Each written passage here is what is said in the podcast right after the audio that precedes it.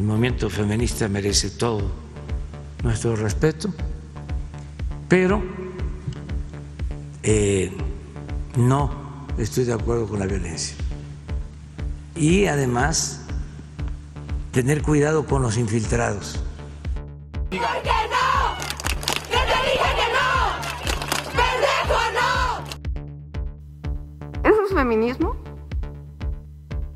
¿Eso es lo que reivindicamos? Como feminista reivindico la lucha de las mujeres y estoy en contra y haré todo lo que esté en mis manos como jefa de gobierno para erradicar la violencia hacia las mujeres.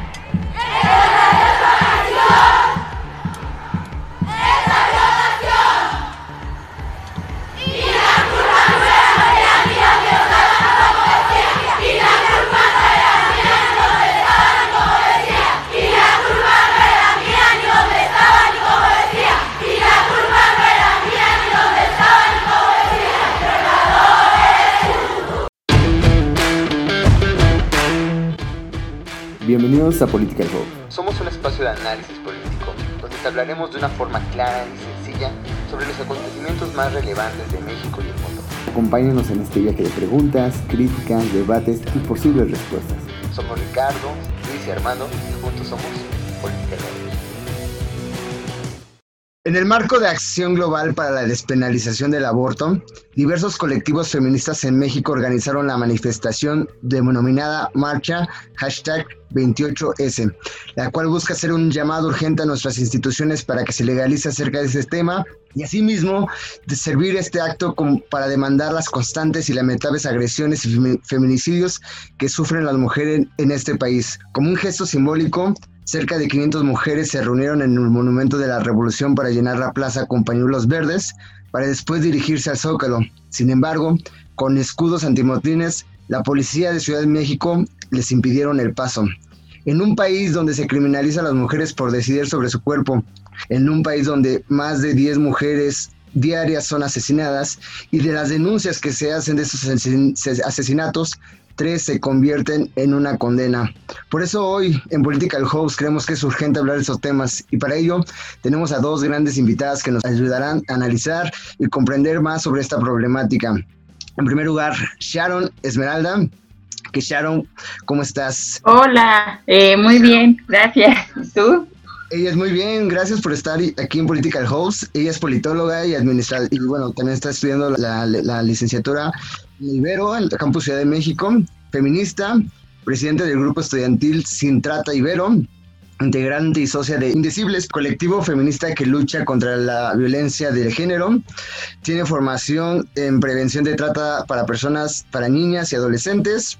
Apasionada por los temas de salud pública, comunicación política, legislación y defensa de derechos humanos. Y por otro lado también tenemos una invitada, Ginger, Yabur, sí pronuncié bien, Ginger. Yabur, sí. Yabur, muchas gracias. Ella es también estudiante del Ibero, Campus Ciudad de México, de los últimos semestres de comunicación, integrante de la organización feminista UMA de la Universidad Iberoamericana y realizadora de varios documentales con un enfoque antropológico y actualmente se encuentra trabajando en su tesis que lleva por título El uso del Instagram en movimientos sociopolíticos. Y bueno, para hablar de este tema y profundizar tenemos estas dos invitadas. Chicas, es suyo el micrófono. Ya más o menos di un contexto de qué vivimos este, el 28 de septiembre pasado, pero me gustaría que ustedes nos ayuden a profundizar más y entender principalmente cómo surge este movimiento, esta lucha, qué exige el movimiento, cuál ha sido lo que se ha logrado y para platicarnos más, pues les dejo sus micrófonos. Todo este espacio para ustedes. Muchas gracias. Eh, pues, ah, bueno, es Indecidibles. gracias por el espacio. El 28 de septiembre es un día que creo que justo vale la pena eh, resaltar que no es algo que solo se conmemore o se, sí, se conmemore y se luche en México, ¿no? El 28 de septiembre es el Día de Acción Global por el acceso, para el acceso al aborto legal y seguro. A mí me gusta agregar que gratuito también. Eh, se celebra cada año y fue convocado, se convoca por grupos y movimientos feministas. Eh, surgió en 1990 en el quinto encuentro feminista feminista latinoamericana y del Caribe y pues poco a poco se ha ido extendiendo a lo largo de todo, de todo el mundo. Entonces creo que sí, justo es muy importante resaltar que no es algo que solo pasa en México.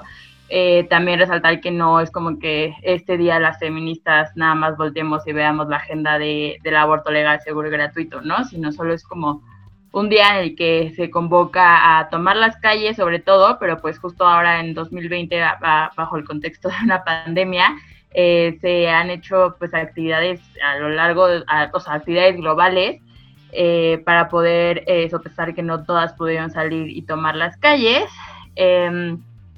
Y pues bueno, Ginger yo creo que puede agregar más de eh, lo que pasó especialmente en México ahora el 28 de septiembre, en la Ciudad de México. Gracias, Sharon. Em, pues sí, para mí el 28 de septiembre en México yo creo que fue una metáfora muy poderosa sobre la situación actual de las mujeres en México, ¿no? Eh, yo fui a la marcha, yo normalmente siempre voy como a documentar más que a protestar. Eh, entonces llegué muy temprano, llegué desde la una y entonces tuve como la oportunidad de ver todo el proceso de la marcha. Tuve la oportunidad de ver desde antes de que llegaran las chicas hasta el final, ¿no? Y pues me parece importante narrar un poco cómo sucedió el evento, porque creo que eh, varias alertas como que saltan, que sí me parece que tenemos que voltear a ver, tenemos que conocer, tenemos que recordar, porque pues sí son como focos rojos para mí, porque nunca, yo he acompañado muchas marchas, he acompañado muchas protestas, he documentado, justo vengo de documentar la revolución del Líbano y eh, me parece que lo que yo vi el 28 de septiembre sí fueron focos rojos a los que sí hay que voltear y los que sí hay que denunciar, ¿no? Eh, pues para empezar, eh, pues la marcha la convocaron unas chicas llamadas Dino, Dino Feministas, creo, o bueno, mínimo yo encontré la convocatoria por ahí, y el resto de las chicas que yo iba encontrando como por el camino me decían que venían por el, por el cartel de Dino Feministas, ¿no? Y eh, al principio era un ambiente muy festivo, muy, muy sororo, muy, muy lindo y la realidad es de que había chicas de todo tipo, o sea, estábamos las niñas de la Ibero, había chicas de la Náhuac, había chicas de la ENA, había chicas del TEC, o sea, yo creo que estaba bastante diversificado el, el escenario de, de, de, cuando llegamos, ¿no? Había chicas de todo. Eh, a nosotras nos habían convocado alrededor de la una y media, pero la realidad la marcha en sí comenzó yo creo que alrededor de las dos y media, chance tres, ¿no? Y pues fue bastante, mm, fue bastante lindo al principio, era un escenario muy similar al que se había vivido el 8 de marzo, no sé si ustedes tuvieron la oportunidad de presenciarlo, pero el 8 de marzo eh, pues era mucha sororidad, muchos cantos, bailes, gritos. Eh, había como un poquito de todo, ¿no? Em, las chicas empezaron a cantar, em, empezaron a avanzar y no habían avanzado ni dos cuadras, de verdad, ni dos cuadras, cuando de repente un grupo de policías así se les empezaron a cerrar completamente a todas, ¿no? Eh, al principio como que no entendíamos lo que estaba pasando porque, bueno, mínimo en mi experiencia yo nunca había visto algo así en México. O sea, yo nunca había visto que tantos policías vinieran y encapsularan la marcha, ¿no? Eh, literalmente nos triplicaban el número. O sea, yo, esa cifra que dijiste al principio, 500 chicas al principio, yo lo dudaría, yo creo que éramos alrededor de 200, máximo 300. No creo que hayan sido más de 300 chicas en ese, en ese, en ese tramo, en el, en el que comenzó en el Monumento a la Revolución. Y Eh, en cuanto a los policías desplegados, eran fácil, fácil, fácil, unos 600 o 700, ¿no? El secretario de gobierno dijo que eran 1.700 alrededor de todo el centro, pero yo creo que en donde yo estaba en el encapsulamiento, sí eran fácil 700, incluso 800. O sea, yo creo que por cada chica que había entre nosotros había unos cuatro, o, había cuatro o cinco policías. O sea, la realidad es de que en número nos suplicaban. Mm, y entonces, como que al principio muchas chicas no entendíamos lo que estaba sucediendo y como que quisimos avanzar y empezamos a ver que pues no nos dejaban avanzar, ¿no? Entonces, pues obviamente muchas chicas como que empezaron a reaccionar violentamente porque pues te asustas, ¿no? O sea, llegas como, oye, ¿por qué no me estás dejando pasar, no? Porque venían muy bien equipados los policías, venían con sus eh, escudos, venían, venían como muy bien preparados, ¿no? Eh, y entonces, pues después de 15 a 20 minutos nos dimos cuenta de que estábamos rodeadas y no solo eso, sino que no nos iban a dejar salir, ¿no? Entonces, algunas chicas se desesperaron y obviamente intentaron como que romper este cerco humano que había de policías y la respuesta de los policías fue gasearlas, o sea, con el extintor y yo tengo los videos donde se ve claramente cómo desde la segunda fila sacan los extintores y los apuntan hacia ellas como si estuvieran fumigándolos. O sea, era algo verdaderamente eh, terrible en cuanto, no sé, a, derechos humanos se me hizo algo algo que pues, yo había visto en el Medio Oriente, pero aquí en México nunca lo había visto, ¿no?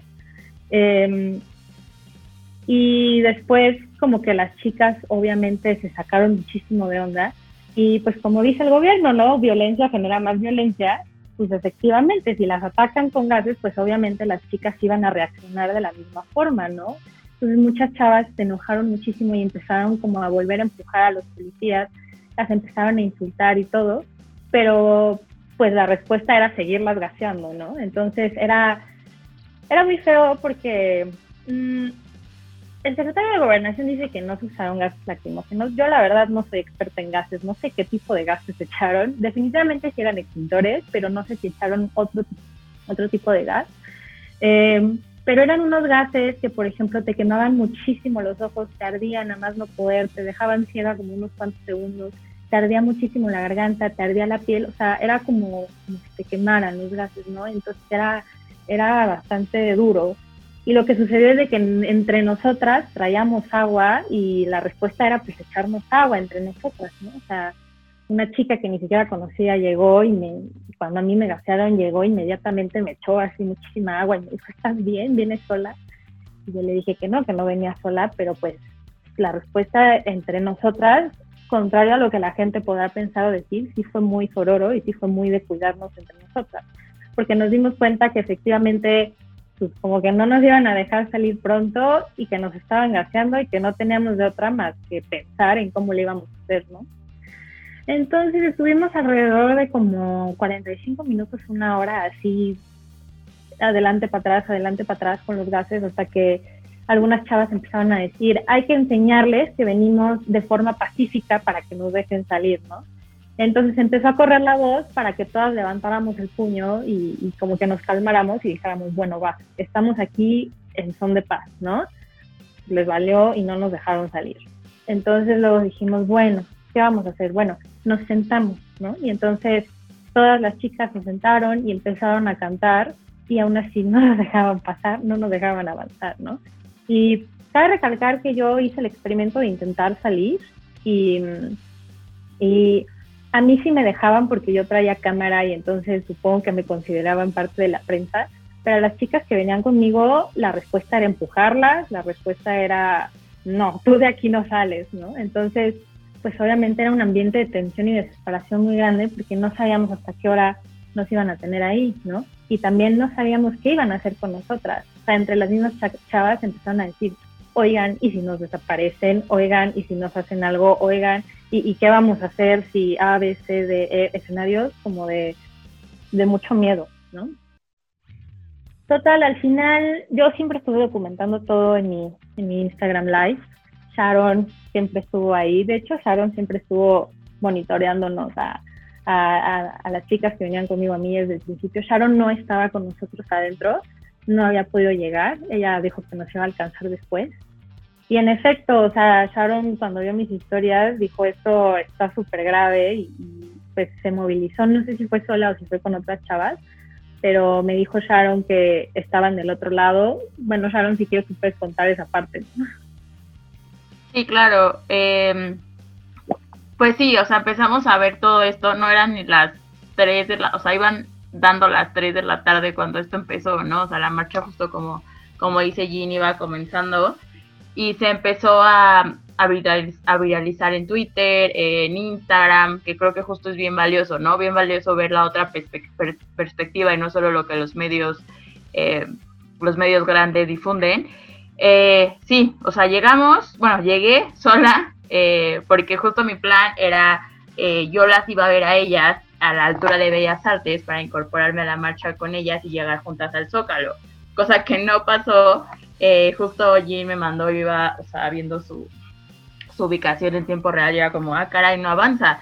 Cuando llegué a Avenida Juárez, a la altura de Valderas, de la calle Valderas, se llama creo la avenida, no sé, eh, justo estaba como todo el cerco policial y no, eh, no, o sea, como que yo todavía muy inocente, no, no, no había dimensionado cómo estaba, ¿no? O sea, como que quise pasar así como yo muy de, a ver, déjame pasar y fue como, a ver, me dijeron, no vas a pasar, no se puede pasar y no sé qué, ¿no? Y yo de, ah, caray. Eh, caminé, di la vuelta y como que del otro lado por el metrobús, creo que es la parada de Hidalgo, ya están varias chavas. Entonces creo que sí, o sea, llegué sola, pero ya cuando estás ahí no estás sola, ¿no? Empezamos a juntarnos muchas, muchas justo empezaron a llegar por, por este, por igual, por ver stories, por ver Twitter, así, por ver Twitter, entonces justo era como, o sea, le dije que mis amigas están allá adentro y neta, o sea, era horrible, era una cosa horrible porque justo se escuchaba los gritos, se veía el gas, este, como, eh, o sea, eh, como se, encapsulaba en el, en el cuadradito que había. Creo que, o sea, algo que vale la, vale la pena resaltar es que justo como es esta técnica del encapsulamiento, eh, pues es una medida policial que no se recomienda, o se recomienda usar solo en, medidas extremas, ¿no? No creo que para nada una marcha feminista y una marcha que conmemora algo como el 28 de septiembre sea motivo de que se use. Eh, Amnistía Internacional en la semana sacó justo un comunicado como de cuándo es recomendable usar esto y que pues justo se, debe usar solo eh, por tiempos muy chiquitos no las cinco horas que estuvieron encapsuladas las compañeras y las eh, tres horas que nos estuvieron encapsulando como por grupitos alrededor de Avenida Juárez. Es justo solo se usa como en casos en los que los manifestantes pongan en peligro eh, a otras personas. No creo que este fuera el caso y pues les valió, lo usaron. Horas antes la eh, gobernadora de la Ciudad de México eh, había dicho que ella no sabía por qué nos estábamos manifestando en la Ciudad de México por la causa del aborto. ridículo. que, no sabía por qué nos estábamos manifestando por el aborto en la Ciudad de México, cuando el aborto en México está despenalizado desde, desde, el 2007, ¿no? Entonces, otro punto que vale la pena resaltar por, por el tema de hoy es como, sí, Claudia, pero esta lucha no es como de que si la Ciudad de México las mujeres en la Ciudad de México ya podemos abortar, no nos vaya a importar lo que esté pasando en los otros 30 estados en los que no está despenalizado el aborto por decisión de la mujer. Porque pues aparte en la Ciudad de México es donde están todos los poderes, entonces pues obviamente una manifestación en la Ciudad de México no es una manifestación por la Ciudad de México, sino que en, teoría se vuelve una manifestación por todo. Por la causa, claro. Por la causa. Entonces, pues sí, como que no se me hacía el caso en el que se usara, eh, empezamos a, te digo que nos empezamos a juntar como en esta esquinita, se empezó a hacer, empezaron a llegar bastantes eh, compañeras, había niñas, había señoras de la tercera edad, había señoras maduras, había jóvenes, entonces eh, había prensa también, había policías, algo que justo a mí también me enojó mucho, había muchísimos policías hombres, o sea, este discurso con el que van de que solo están las Ateneas, eso no es cierto, había una cantidad impresionante de policías hombres, eh, nos íbamos juntando más y entonces empezaba como, bueno, ¿qué hacemos? Entonces pues obviamente era como eh, una así provocar a los policías, como, a ver, quítate así. Eh, de plano, después nos, nos llegó, o sea, como que se corrió la voz de que a, eh, a la altura del hemiciclo Juárez había otro grupito encapsulado, que había otro grupito por ahí, entonces ya estaban como las, donde estaba Jean, donde estaba yo y había otro grupo, ¿no? Entonces lo que hicimos nosotras fue ir hacia el hemiciclo a Juárez, como para ir por las compañeras que estaban menos encapsuladas y poder regresar todas juntas por las que estaban muy encapsuladas.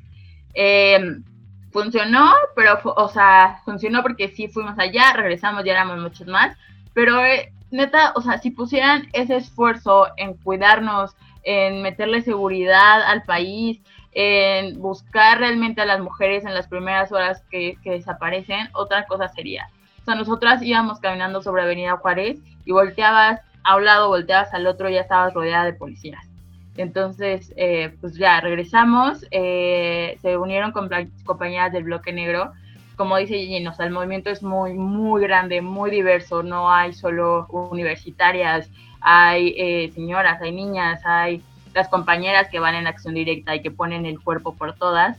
Entonces justo a, a este grupito en el que estaba yo se unieron compañeras del bloque negro y compañeras que a mí también me tocó duro, yo nunca había estado como en esta primera línea, eh, en el cual eh, dijimos como, bueno, ya nos valió, le no fuera mucho porque empezaban a tronar también cosas horribles que yo me espanté muchísimo adentro de, de donde estaba Ginger. Y tratamos de mover como la línea que nos dividía de ellas y la respuesta justo fue los gases eh, fue los gases, fue los extintores, fue a aventar pintura, ellos tenían como pintura roja, no sé, era una cosa muy rara que tenían los policías, y pues nos gasearon una, nos gasearon dos, nos gasearon tres veces, eh, una cosa horrible. Al final, este, al final ellas fueron avanzando, pero avanzaron también encapsuladas. Eh, hubo un momento en el que nos pudimos unir y nos volvieron a encapsular entonces todas seguimos avanzando como juntas encapsuladas. Y fue hasta la altura de Bellas Artes, donde ya éramos muchísimas que estábamos encapsuladas y ya había pasado muchísimo tiempo, ya la información se estaba moviendo bastante en redes sociales y yo creo que pues dijeron ya, o sea, esto ya es muy grande, eh, ya se sabe y se dieron, se dieron, pero nunca, nunca dejó de estar el, acompañamiento policial. Eh, yo seguí la marcha hasta el final, eh, porque no había podido ver a, mis amigas tanto a la universidad como tenía eh, otras eh, compañeras de la UAM que no sabía bien dónde estaban y ya estaba en contacto directo con ellas. Cuando se, o sea, cuando los policías se quitaron, la marcha en realidad ya no llegamos al Zócalo, cabe resaltar también que las declaraciones de Claudia, pues no sé si solo vaya a salir más adelante, pero la razón por la que no llegamos al Zócalo, ¿no? Y al final la marcha se diluyó, o sea, llegamos a, a Garibaldi y ya no hubo como un punto de encuentro como para justo exigir, sino más bien todas estaban agotadas, todas estaban cansadas, pero, pero esa fue como nuestra, bueno, mi experiencia el 28 de septiembre, que era para nada lo que se esperaba, ¿no? Parece ser, este, bueno, de entrada, pues muy interesante lo que nos cuentan.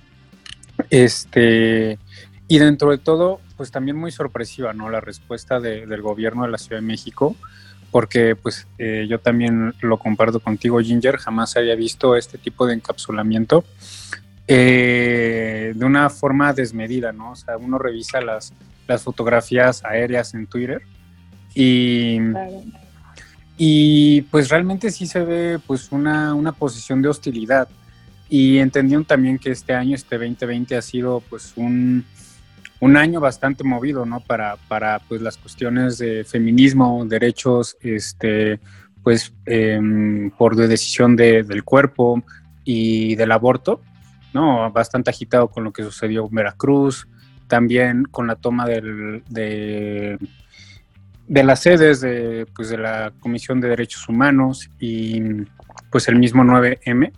Entonces, o sea, teniendo este nuevo episodio, para ustedes, ¿cómo ¿qué es lo que visibilizan en la política mexicana?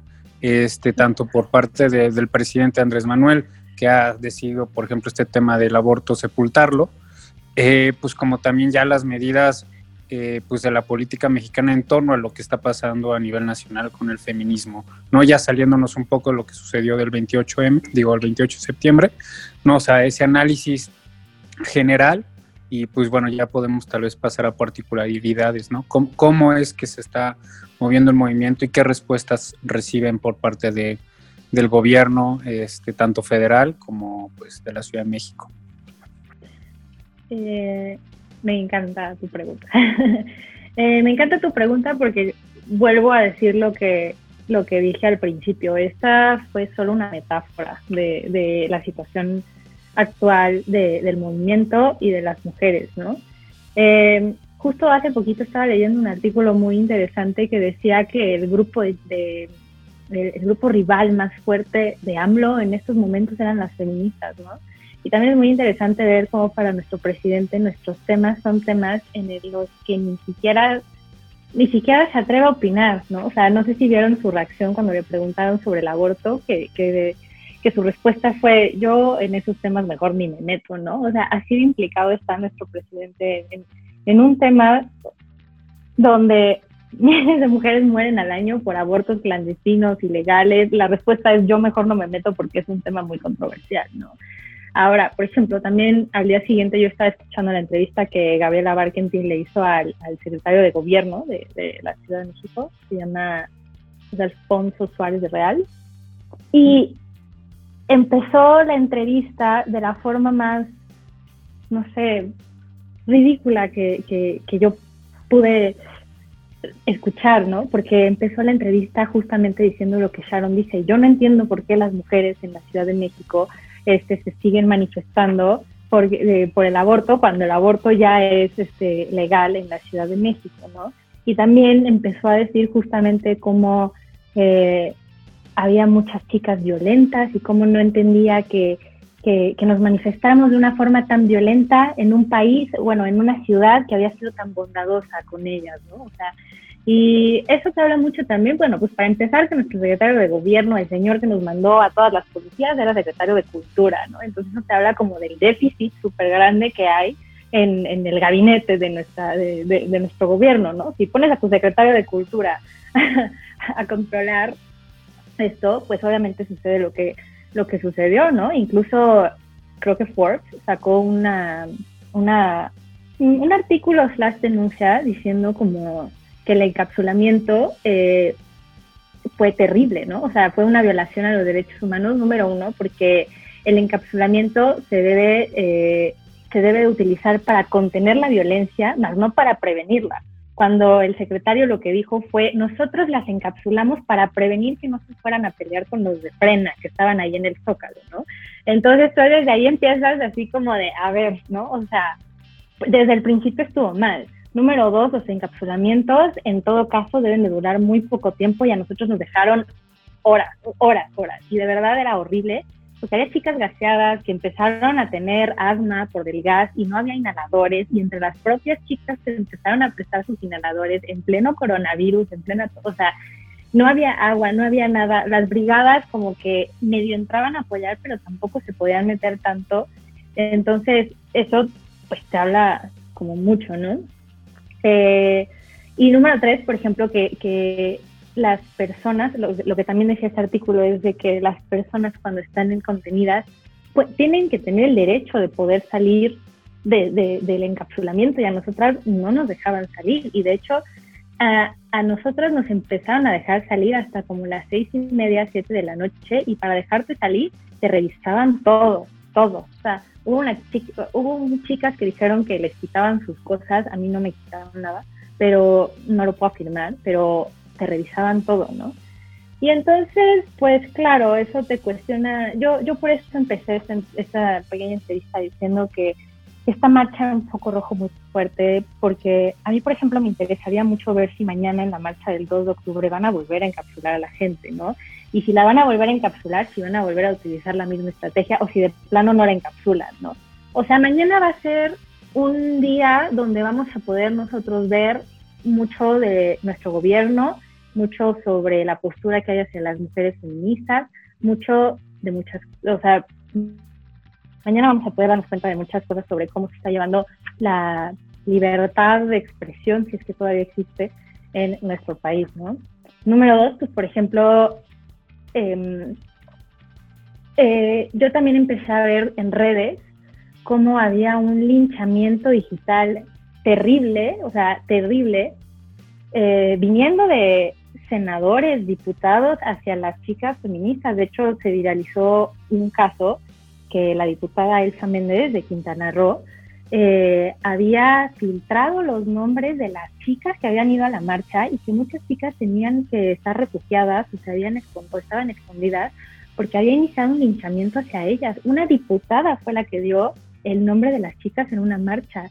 O también tenemos el caso de Sheinbaum, ¿no? Que, que va y da el nombre de, de este, que revela el nombre de las mujeres que están apoyando a, a la Casa Ocupa. O sea, cuando un, un, político puede hacer eso, ¿no? Dice, para que los medios de investigación, para que los medios de comunicación me ayuden a investigar, o sea, ¿cómo me estás diciendo que el gobierno no tiene sus capacidades para hacer su investigación por aparte y después revelar la información? ¿Por qué revelas públicamente el nombre de una mujer que ni siquiera tienes pruebas y se lo revelas a la prensa para que la prensa la investigue, ¿no? Y todas estas cosas a mí como que sí me hacen, me, saltan mucho porque digo, ¿hacia dónde estamos yendo? O sea, la, la, frase de AMLO es, nosotros no vamos a, reprimir a nuestra gente nunca, pero a ver, hay una reciente investigación del periodista Mario Gutiérrez Vega que dice que la Sedena acaba de comprar más de un millón trescientos dieciséis mil pesos en, en, en comprar pinturas, gas lacrimógeno, balas goma. A ver, balas goma son con las que le están quitando los ojos a la gente en Chile, ¿no? O sea, ¿por qué si tú dices que tu gobierno no va a reprimir a la gente, por qué se acaba de comprobar en una investigación periodística que la Sedena acaba de gastar un millón trescientos dieciséis mil pesos en gases lacrimógenos, pintura, que Sharon acaba de decir que utilizaron el día de, del 28 de septiembre, y balas gomas? Entonces, a mí me parece una postura a la que deberíamos estar muy alertas, deberíamos estar muy alarmados y que no debemos de permitir eh, como sociedad civil, como periodistas que pasen desapercibidas, ¿no? Eh, pero bueno, no sé qué piensa Sharon. Hola Sharon Ginger, muy buenas noches. Me presento, soy Daniel Uribe, internacionalista.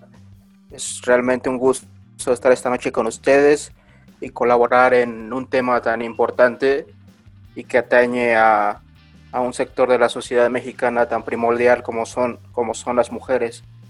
Volviendo al tema que tocabas, eh, Ginger, sobre este linchamiento que se da en redes sociales, aquí mi pregunta iría encaminada. Eh, en su movimiento hay varios sectores, o en este caso las chicas que hicieron eh, algunos actos que se pudiesen considerar vandálicos, ¿e-, ¿ellas son parte de su movimiento o ustedes consideran que son infiltradas?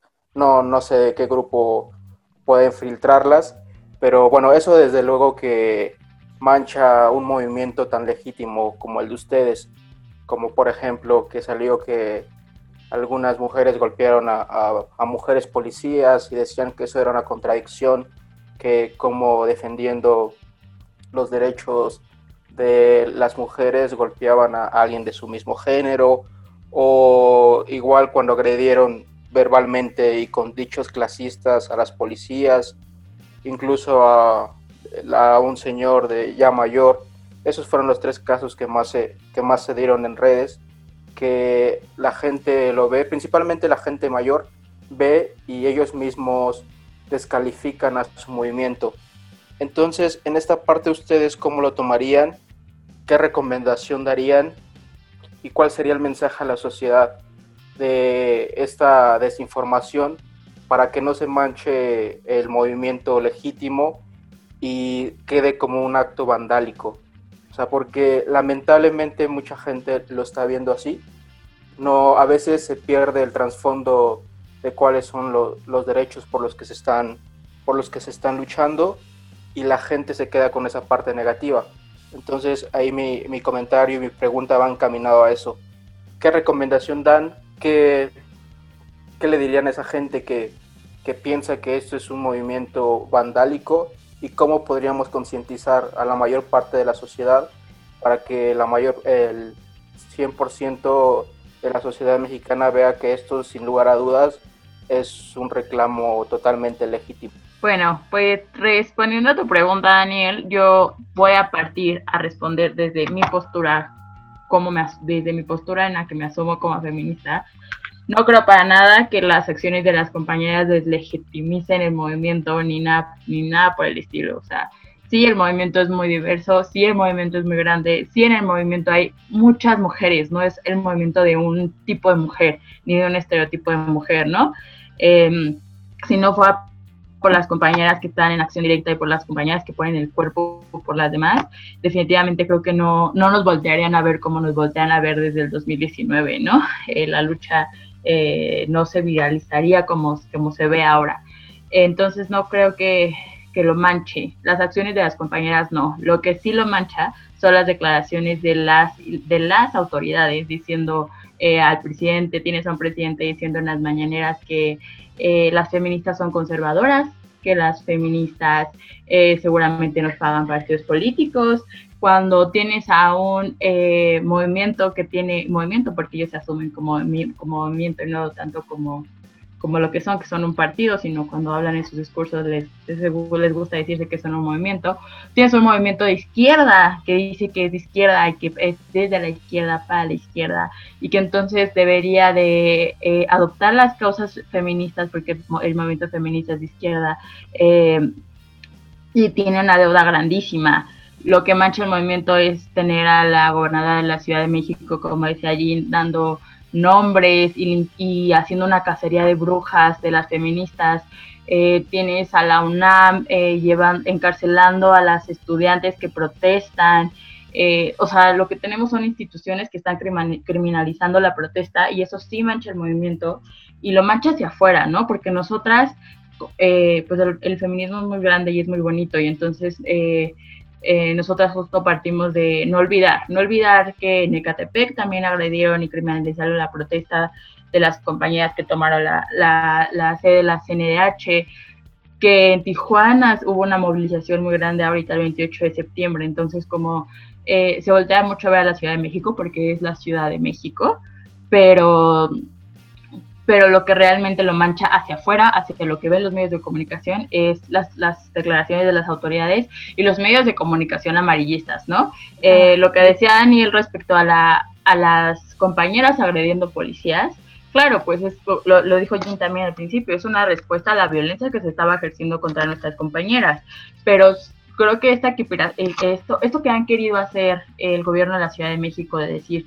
es que había mujeres agrediendo a mujeres, entonces esto qué quiere decir de su movimiento, sí, son mujeres y obviamente están siendo oprimidas por otro tipo de poder y por otro tipo de violencia y es un descaro que quieran ponernos a pelear entre nosotras cuando ellos tienen el uso legítimo de la fuerza por ser eh, por ser el gobierno, por ser eh, esta autoridad, ¿no? Entonces no se debe de olvidar que sí, son mujeres, eh, las reconocemos, las respetamos, son bienvenidas a marchar con nosotras, son bienvenidas, son parte de esta lucha, también luchamos por ellas para que puedan, eh, para que dejen de sufrir acoso sexual como sufren las mujeres policías, para que puedan emanciparse de este poder patriarcal que sufren en, sus, en sus cuarteles, pero al final de cuentas tienen el uso legítimo de la fuerza y, y, son las encargadas, tienen un poder, hay, hay relaciones de poder, ¿sabes?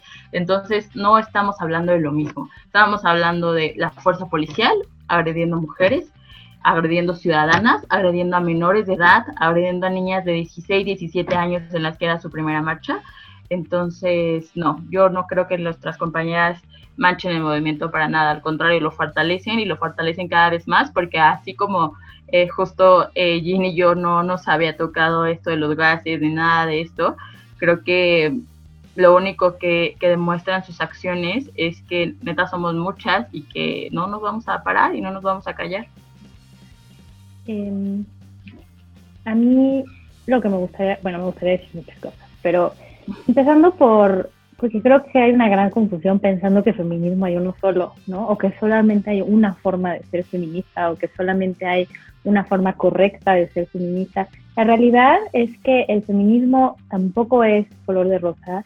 La realidad es de que la verdadera lucha no es en contra de hombres mujeres o mujeres contra mujeres. La lucha es contra el patriarcado, y eso no se nos olvida contra las estructuras patriarcales que han estado oprimiendo a las mujeres durante siglos y siglos y siglos. ¿no?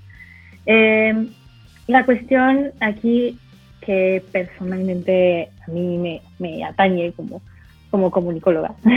es eh, justo lo que decía Sharon sobre eh, el enfoque que se le da en los medios de comunicación.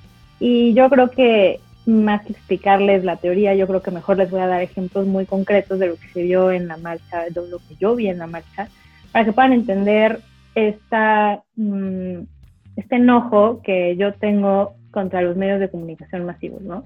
Eh, por ejemplo, había el caso de una chava mujer que estaba reporteando en vivo la marcha y la chica en, en vivo en la televisión dijo que los policías de la CDMX estaban gaseando a las protestantes. Y del otro lado estaba un hombre en el noticiero y todavía le pregunta, ¿estás segura de lo que estás diciendo? ¿De verdad? ¿Lo estás viendo? Y la chica estaba ahí, ¿sabes? Y ella, pues sí, lo estoy viendo, pero estás segura, pero es que las manifestantes las están agrediendo, ¿verdad? Y, el, y, la señorita, no, están gaseando a las manifestantes y las tienen encapsuladas, ¿no? Entonces, esta, esta, esta onda de siempre estar cuestionando a, a, las mujeres periodistas, ¿no? Yo también algo que denunciaba mucho en mis redes sociales ese mismo día era que me enojaba mucho que hubiera tantos reporteros hombres cubriendo la nota. Y aclaro, ojo, no estoy diciendo que los hombres periodistas no tienen que cubrir este temas de mujeres, eso no es lo que quiero decir. De hecho, hay investigaciones súper importantes y súper valiosas que no se pudieron haber hecho sin hombres periodistas. Pienso, por ejemplo, en la investigación de la trata de personas de Tlaxcala, ¿no? Donde dos hombres periodistas se infiltraron y gracias a eso pudieron desmantelar una red de trata, ¿no? No me refiero a eso. Me refiero a que si hay un espacio donde las mujeres están pidiendo que haya una marcha separatista, una marcha sin hombres, que se respete su derecho a, a poder manifestarse, se me hace una falta de respeto muy grave de los medios de comunicación que decidan mandar a sus reporteros hombres, ¿no? Porque eso también te habla de que me vas a decir que no hay una cantidad abismal de reporteras mujeres en auge ahorita que podrían perfectamente bien cubrir las marchas. Y yo he escuchado que dicen es que las mujeres no pueden cargar las cámaras porque están muy grandes, o es que las mujeres lo van a reportear desde un punto de vista más emotivo, ¿no? Ahora también, el que vaya una mujer a cubrir la marcha no significa tampoco que la nota vaya a tener perspectiva de género, ¿no? Porque yo de hecho llegué a leer muchas notas en, en, la jornada, en, Animal Político, escritas por mujeres que, justamente resaltaban esta parte del vandalismo y, y, eran muy pocas las notas donde, donde verdaderamente destacaban que las mujeres habían sido encapsuladas y gaseadas, ¿no? Ahora, también entiendo que eso tiene que ver mucho con la línea editorial que llevan los periódicos y volvamos al punto, ¿no? ¿Quiénes son los directores de los periódicos o cuántas mujeres directoras de periódico hay, ¿no? Entonces, esa es una, una, una constante lucha que yo tengo con los medios de comunicación y más porque a mí mi tema de tesis era activismo digital. Y mm, yo lo que diría es, lo comparo mucho, por ejemplo, con el, con el caso de la revolución del Líbano, ¿no?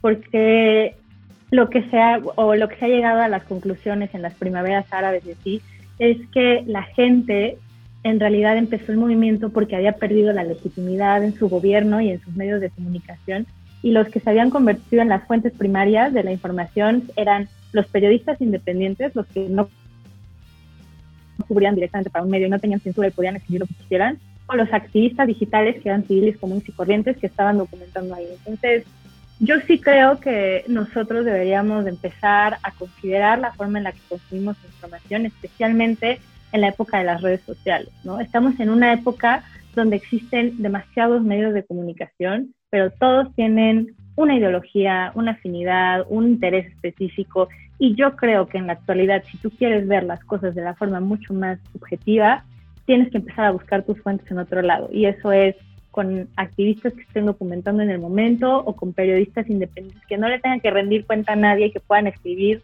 desde una forma... Mmm, chance cada quien va a tener su ideología, eso no lo niego. Siempre cada quien va a escribir de su propio contexto y de su propio lugar. Pero definitivamente yo sí me molesté muchísimo viendo cómo los medios de comunicación habían eh, habían escrito sobre la marcha del 28 de septiembre porque para mí no fue, los titulares que había no, no fueron los titulares con los cuales yo hubiera descrito la marcha. mi titular, el mío Ginger Jawood, hubiera sido policías de la CDMX encapsulan marcha feminista y gasean protestantes. No vi un solo titular así. O sea, entonces yo creo que eso es lo que legitima el movimiento. Yo creo que eso, no, no lo deslegitima, yo creo que más bien eso es lo que mancha el movimiento. Y, y más que nada, mmm, también no podemos negar que seguimos viviendo en un país súper religioso. O sea, por más que digan que somos laicos, háganme el favor. O sea, tenemos un presidente que dice que el coronavirus se va a curar con un escapulario. Tenemos gente que dice que Diosito mandó al, al feto. O sea, no podemos negar que seguimos viviendo en el siglo XVI. Entonces, es muy, es una lucha muy grande, yo creo, porque es una lucha de ideologías, es una lucha de contextos, es una lucha, es una lucha que le falta un montón, yo creo, pero yo creo que si no seguimos y si no seguimos haciéndolo como lo estamos haciendo, eh, no va a estar en la agenda y se va a olvidar y puede pasar lo mismo que sucedió en Estados Unidos, ¿no? Tantos años luchando para, para, para los derechos de las mujeres, para que de un día al otro venga una juez a, a echar marcha atrás de todo, ¿no? Entonces, esa es mi postura. Y bien menciona uh, Stum, Ginger y también Sharon, y plantean una serie de obstáculos, desafíos, retos, incluso barreras que se podría decir que está enfrentando el movimiento y que se piensa que todavía va a enfrentar. Hablas de la propia sociedad eh, criminalizando, señalando, descalificando, manchando la marcha los medios de comunicación y hasta las propias instituciones que deben ser las garantes de, cuidar esos derechos humanos, son también aquellos em, em, obstáculos que enfrenta este movimiento. Y bien mencionaron, también lo mencionó Luis, esto, el eh, movimiento solamente es uno de muchos que se han presenciado este año y los años y estos meses.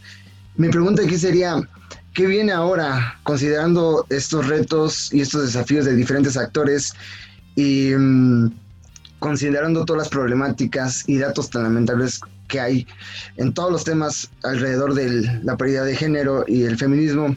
¿Qué viene ahora para el movimiento? ¿Cómo visualizan que va a evolucionar o va a posicionarse o va a crecer este movimiento? ¿Qué es lo que ven siendo eh, feministas y siendo también grandes activistas de este, de este movimiento, cómo lo visualizan en los siguientes años o meses, a corto, mediano plazo, para que, bueno, este movimiento crezca y logre los objetivos que por tanto lucha, que como mencionaron, son muchos los que, los problemas que se tienen que enfrentar. Yo creo que, o sea, es muy grande el movimiento justo, entonces no, no solo se lucha por por derechos, creo que la, lucha por derechos es constante, ¿no? El movimiento viene desde hace muchos, muchos años, hemos ido eh, conquistando derechos que nos fueron quitando, hemos, eh, justo el, tema del aborto es algo que a mí personalmente me, molesta mucho, me molesta que, que legisladores, que ante grupos conservadores tengan que tengan, tengan este poder de, legislar sobre el cuerpo de las mujeres, ¿no? Cuando las únicas que tendríamos que tener eh, la decisión sobre cómo operamos nuestro cuerpo y sobre qué hacemos con nuestro cuerpo deberíamos de ser nosotras.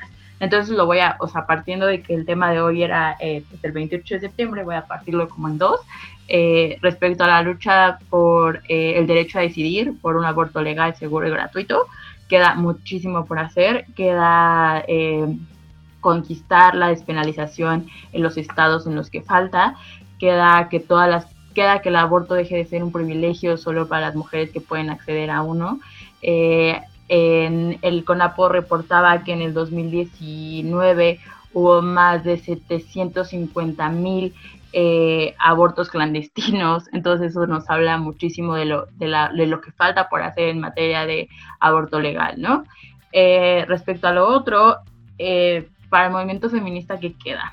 Queda, creo que hacia adentro, eh, formación y, unión, ¿no? Eh, queda eh, tejer redes, queda seguirle haciendo frente a, a, los, a las autoridades que tratan de manchar el movimiento, sin duda alguna también hay como un rayo de esperanza eh, que yo pude ver, pude ver y pude sentir el 8 de marzo, que éramos millones y millones alrededor de todo el país y ves cada vez a, más niñas formarse en estos temas, ¿no? Entonces creo que como feministas, si bien no es nuestra obligación educar ni formar, sí justo abrazarnos y, y desde la sororidad, desde la sororidad apoyar eh, a que el movimiento siga creciendo, ¿no? Porque también lo que tenemos es que cada día hay más, eh, eh, se viralizan más fichas de desapariciones, no hay día en que no se cometa un feminicidio, no hay día en que no violen a una niña, no hay día en que no haya una nueva víctima de trata de personas. Entonces, créanme que como mujeres también es muy cansado ver que por lo que luchas todos los días y por lo que te formas y por lo que eh, compartes con tus amigas, al final es como, bueno, o sea, a mí desde la individualidad eh, puede servirme esta formación, pero siguen matando a las niñas, siguen violando a las mujeres. Entonces, ¿qué, qué queda? Y creo que es algo que, que, con lo que yo comulgo y es como con lo que hacia donde llevo mi, mi, feminismo, es que la, la, lucha del feminismo real es, es colectiva. Un feminismo que es individual solo te va a servir a ti para que te empoderes, pero entonces tenemos que colectivizar muchísimo más el movimiento. Tenemos que, tenemos que voltear a ver a las periferias, tenemos que voltear a ver a las mujeres que están abortando en situaciones clandestinas, tenemos que fortalecer. Y claro que sí, o sea, seguirnos eh, exigir y realmente hacerles ver a, las, eh, digo las y los legisladores en específico, porque son los que están parando las, las propuestas en materia de aborto, son los que eh, los gobiernos son los que le están quitando eh, presupuesto a los refugios para mujeres, las autoridades son las que están criminalizando las protestas. Entonces también hacerles ver cómo va, no quieren hacer su chama, no se preocupen. Al final el poder es del pueblo para el pueblo, ¿no? Y ahorita nosotras somos mucho más que estamos enojadas, entonces no duden que no vamos a parar y que al rato vamos a estar ocupando esos puestos si ustedes no lo hacen bien y que no se les olvide que están en esos puestos y que somos muchísimas más mujeres y que nuestro voto vale y que al rato en, justo vienen elecciones y que no y que todo esto que están eh, haciendo en 2000 eh, hicieron en 2019, 2020 y lo que están haciendo en 2021, créeme que sí es para nosotras un referente de por quién vamos a votar y por quién no vamos a votar y también como que no se que se dejen de colgar del movimiento feminista las y los políticos, ¿no? Porque no somos tontas y estamos viendo realmente qué están haciendo. Yo creo que, definitivamente lo que falta es mucho, pero también lo que tenemos es mucha fortaleza, hay muchos canales de comunicación que como dijo Jen, los, los medios son muy amarillistas, pero pues benditas redes sociales, bendito activismo digital, las mujeres estamos unidas y cada vez somos muchísimas más. Yo creo que a mí lo que me toca. no, no podría hablar yo por varias mujeres porque la realidad es que cada mujer es un mundo y cada mujer es feminista a su manera y cada mujer pone el cuerpo de forma diferente, como bien lo ha dicho Sharon, y cada mujer pues vive su feminismo de diferente manera. Se puedo hablar por mí, lo que yo puedo decir por mí, ¿no? Y yo creo que para mí lo que queda y desde mi postura y desde mi formación y desde mi educación es justamente seguir mm, retratando esta otra parte del feminismo que no se ve, ¿no? Por ejemplo, yo entrevisté a una de las policías, ¿no? Que también contesta un poco a la pregunta pasada de Luis, Yo entrevisté a una de las policías en la marcha y le dije, oye, pues, ¿qué onda, no? ¿Qué, qué ves aquí? ¿Cómo, ¿Qué te parece, no? Y la policía me dijo, nosotras llevamos 36 horas sin parar, porque llevamos desde la, desde la protesta de ayer. Pero eso no es lo peor. O sea, llevo 36 horas sin comer. Yo tengo que pagar mi propio uniforme. Entonces, si se quema mi uniforme o si se mancha, yo lo tengo que pagar. Eh, yo, este, si, si, me, si me quitan mi escudo, yo lo tengo que pagar. Y no es solo eso, sino que si yo no vengo, me corren.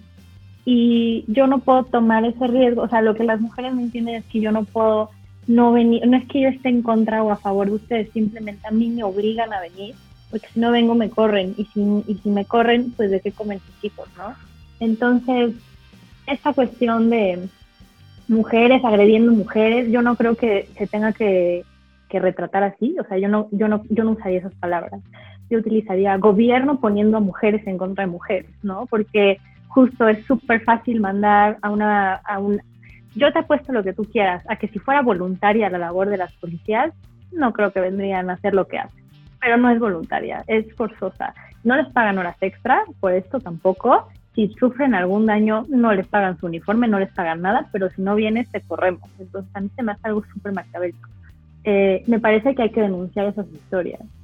Me parece que, por ejemplo, hace poquito vi en el grupo de mi universidad una chica que estaba confundida, una chica que decía que no se identificaba con este feminismo y que estaba muy triste porque sentía que, que el feminismo actual no la representaba. Y entonces era maravilloso, etnográficamente maravilloso ver las, las respuestas de la gente y había chicas diciendo, me siento igual que tú, y había otras chicas diciéndole, no, escríbeme, podemos dialogar, podemos abrazarnos es que hay muchos tipos de feminismo. ¿Por qué este, te quieres encapsular en un solo término? El feminismo con muchas variantes. Bueno, yo cuento todo esto porque yo creo que desde mi propia postura lo que a mí me toca es seguir documentando estas pequeñas historias que no se están documentando, que seguir como dándole voz a, mujeres a las que nadie les está dando la voz. Por ejemplo, a mí me interesaría muchísimo eh, fomentar a que se hiciera, por ejemplo, una investigación sobre el feminismo en la caravana migrante que va a entrar ahorita, ¿no? O que se hiciera una investigación sobre el feminismo entre las mujeres indígenas, ¿no? Que trajera activistas feministas indígenas a dialogar con nosotras, ¿no? Y, que entre nosotras aprendamos a enriquecernos y a, y a fomentar eh, más el diálogo entre nosotras, ¿no? Yo creo que eso es lo que toca. Yo creo que lo que toca es seguir hablando del tema, seguir difundiendo el tema desde nuestra postura, desde, desde donde podamos difundirlo. Y este y bueno, básicamente eso. Mm, eso, yo creo que es eso. Ginger, Sharon, desde Política del Host le agradecemos mucho este este tiempo que ustedes nos otorgaron para entender, explicar. Incluso también este espacio está abierto a todas las ideas, a todos los eh, movimientos y creo que, bueno, nos dieron un, panorama y una visión muy enriquecida tanto a nosotros como a todos nuestros podcast escuchas para entender realmente y, bueno, buscar ser ese medio alternativo que, como bien mencionaron, a veces este, peca de los medios convencionales, pecan de de ser poco objetivos. Y aquí es bueno uno de los objetivos de Political Hopes, darle voz y espacio a estos movimientos. Y bueno, yo creo que el tema, como ustedes bien mencionaron, da para más. Son varias variantes, varios temas en específico, varios mm, puntos a señalar, analizar. Y bueno, creo que no nos daría ni siquiera un día para acabar con esto, ¿no? Para acabar de, analizarlo y abordarlo. Pero bueno, agradecidos de, de, que hayan participado aquí con nosotros y pues esperemos tenerlas pronto por aquí y de hablar de otro tema porque yo estoy seguro y creo que mis compañeros también están de acuerdo conmigo que este tema va a seguir hablándose, va a seguir posicionándose, el movimiento va a ir creciendo y cada vez va a estar más eh, fuerte en la agenda pública, incomodando a pues a los políticos, a los senadores, a los jueces, a todos y creo que ese es el objetivo, incomodar y hacerte cuestionar y hacerte incluso pues dialogar. Y, y, bueno, pues sin más que agradecer, sin más que agregar, les agradezco mucho ese tiempo, a todos también, Luisma, Dani, muchas gracias a todos y bueno, Ginger, Sharon, hasta la próxima. Muchas gracias. A mí solo me gustaría cerrar como con una última frase que, me gusta mucho. Venga. Que dice, eh, cuando cuando el periodismo no, no critica es propaganda, ¿no? Entonces yo creo que eso es como con lo que yo cerraría. Y yo creo que muchas gracias por, por el espacio que nos das y eh, pues claro, espero vernos pronto otra vez. Pues muchísimas gracias, hasta la próxima. Hasta luego. Hasta luego, buenas noches, Ginger Sharon. Hasta luego. Gracias. Political Host. Gracias por sintonizar.